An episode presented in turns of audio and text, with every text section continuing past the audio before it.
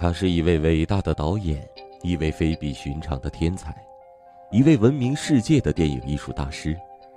他富于幽默，擅长制造悬念的拍摄手法，不仅风靡世界影坛，更被众多后辈导演争相模仿。他不仅留下了许多的传世之作，还成为悬疑惊悚片的代名词。他就是悬疑惊悚电影的始祖，阿尔弗雷德·希区柯克。我是主播方先生，故事马上开始。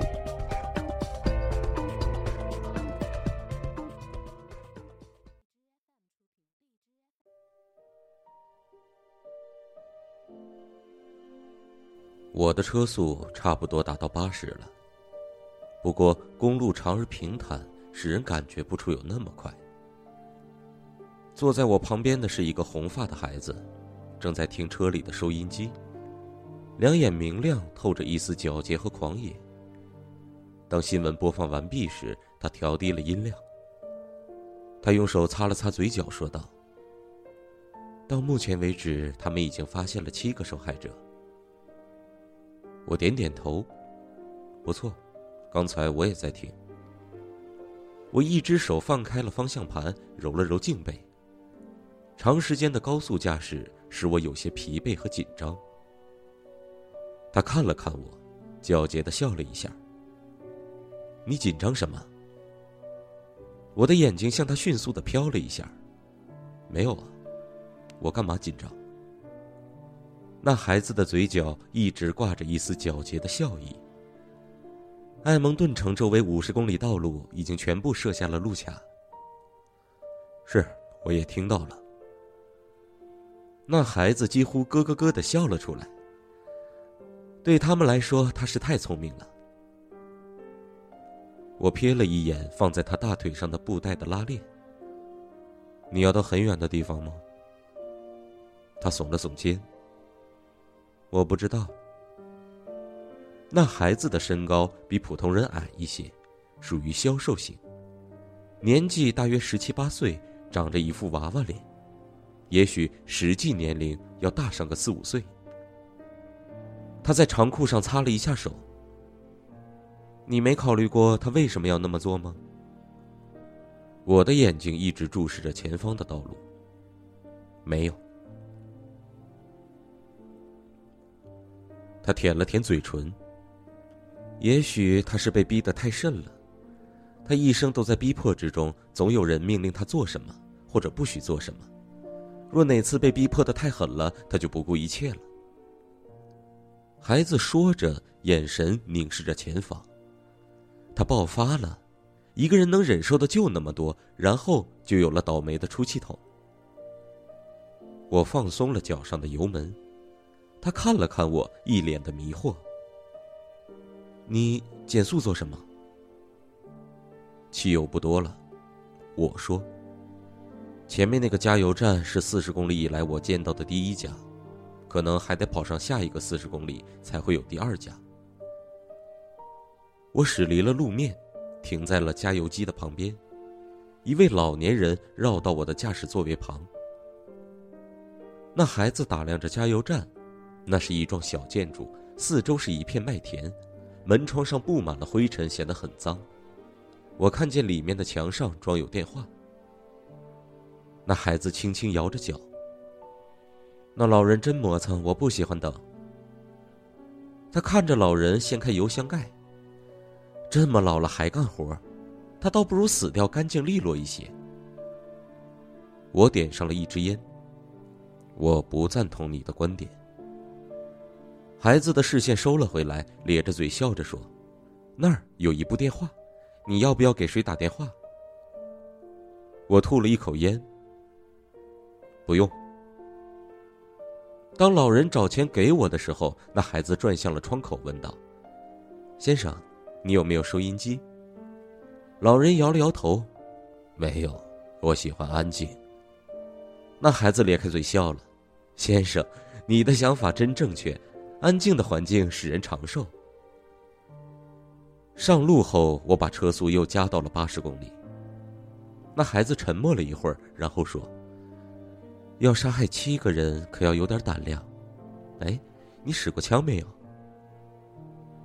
我想，差不多每个人都用过枪。他露着牙齿，嘴唇抽动了一下。你有没有拿枪对着人？我瞥了他一眼。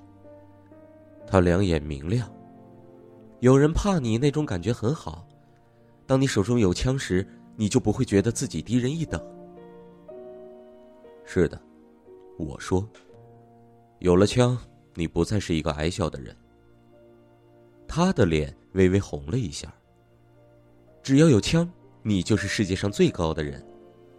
杀人要有很大的胆量，大部分人都不知道的。那些遇害的人当中，有一个是五岁的孩子。我说：“对这件事，你有什么话说？”他舔了舔嘴唇，那可能是个例外吧。我摇了摇头，没有人会那么想。他的两眼有一会儿似乎显得有些疑惑不定。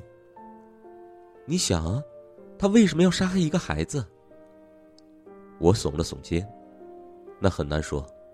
他杀了一个人，另一个又一个，也许过不了多久，所杀的人是谁，在他看来已经没有什么不同了。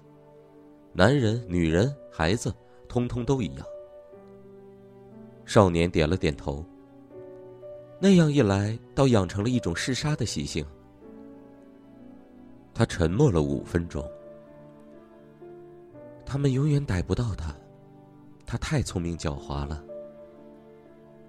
我凝视了他几秒。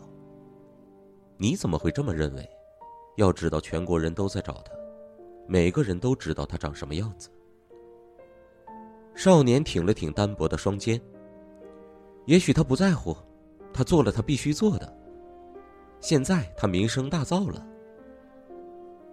我俩彼此沉默不语的行驶了一段路程，然后他扭了扭深陷在座位中的下半身，问道：“你在收音机里听过有关他的相貌描述没有？”“当然听过。”我说。“上周以来一直在听。”他好奇的看着我。你就不怕我就是那个人？你还让我搭便车？他的眼睛一直盯在我的身上。我的相貌符合收音机中的描述。不错。路在我们前方延伸，两旁是空旷的平原，没有房屋，没有树木。少年又咯咯咯的笑起来。我看起来就像个杀手，每个人都怕我，我就喜欢这样。我希望你乐够了，我冷冷的对他说。两天来，我在这条路上被警察逮捕了三次，我差不多和凶手一样有名了。我知道。我想你会更有名的。我早就想到我会在这条公路上找到你。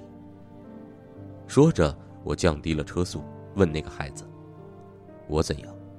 我也符合收音机里所描述的吗？”那孩子嗤之以鼻的笑了一下。不服，你的头发是褐色的，而那个人是红色的，和我的发色一样。我微微一笑。可是，我可以染啊。当那个孩子知道将会发生什么事的时候，睁大了惊恐的双眼。他将会成为警方正在追捕中的那个凶手枪下的第八个受害者。